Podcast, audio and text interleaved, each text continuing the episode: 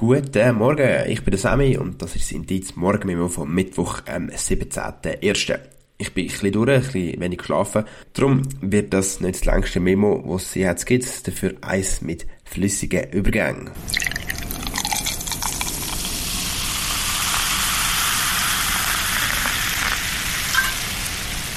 Okay, genug umgeblödelt. Wir fangen an in der Schweiz mit dem WEF, dem World Economic Forum.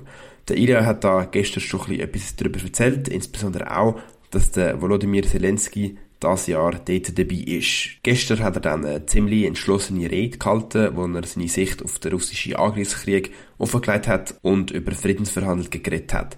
So soll in dem Jahr der Krieg beendet werden und Friedensverhandlungen in der Schweiz sollen zu dem beitragen. Ähm, auch hat er den Westen aufgefordert, Sanktionen gegen Russland zu 100% umzusetzen weil Russland und insbesondere natürlich der Putin haben 13 Jahre Frieden gestohlen und verursachen an vielen Orten Leid, zum Beispiel auch Syrien und Mali. In fact, one man, one man has stolen at least 13 years of peace, replacing them with pain, pain, pain and crisis that impact the entire world.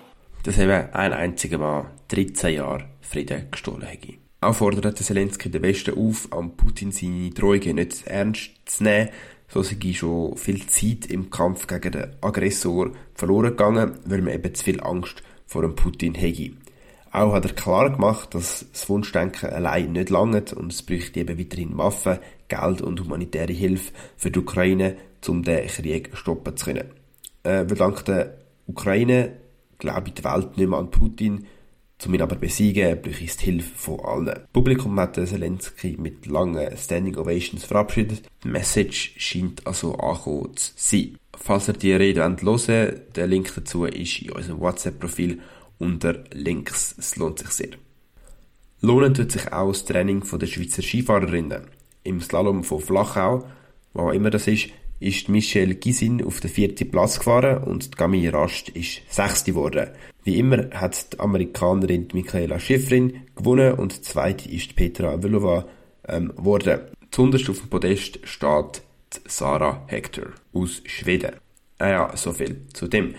Wir gehen weiter auf Deutschland. Von einer Woche ist von Korrektiv, so einem investigativ Medienhaus, eine Recherche über das Treffen von Rechtsextremisten der Nähe von Potsdam rausgekommen, wo auch AfD-Abgeordnete dabei sind.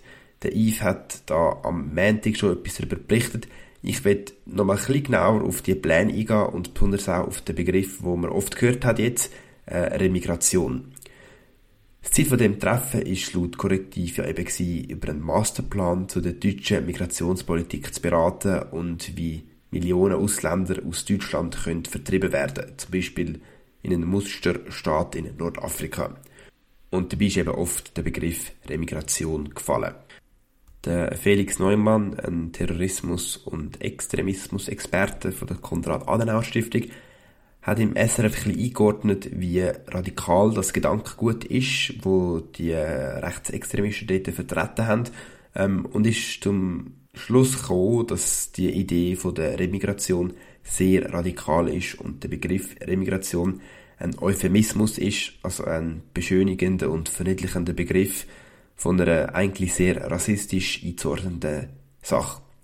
Weil die Idee ja eben ist, Asylsuchende und auch Menschen mit dauerhaftem Bleiberecht zu deportieren.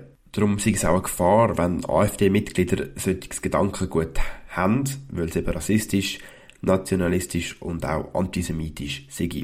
Und wenn eine Partei, die immer mehr Einfluss gewinnt, solche Tendenzen aufweist, könnte das gefährlich sein für die freiheitliche demokratische Grundordnung.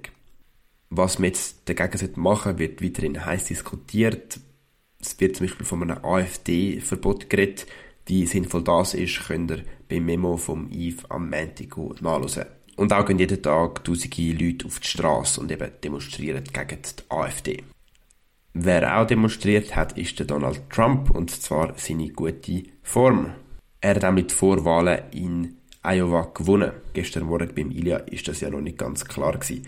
Er hat 51% der Stimmen bekommen, der Ron DeSantis 21% und Nikki Haley 19%. Einfach, dass er auch da noch updated sind. So, und jetzt werdet ihr auch noch updated in der Wetterprognose. Es bleibt kalte 7 Grad in Zürich mit 75% Niederschlagswahrscheinlichkeit.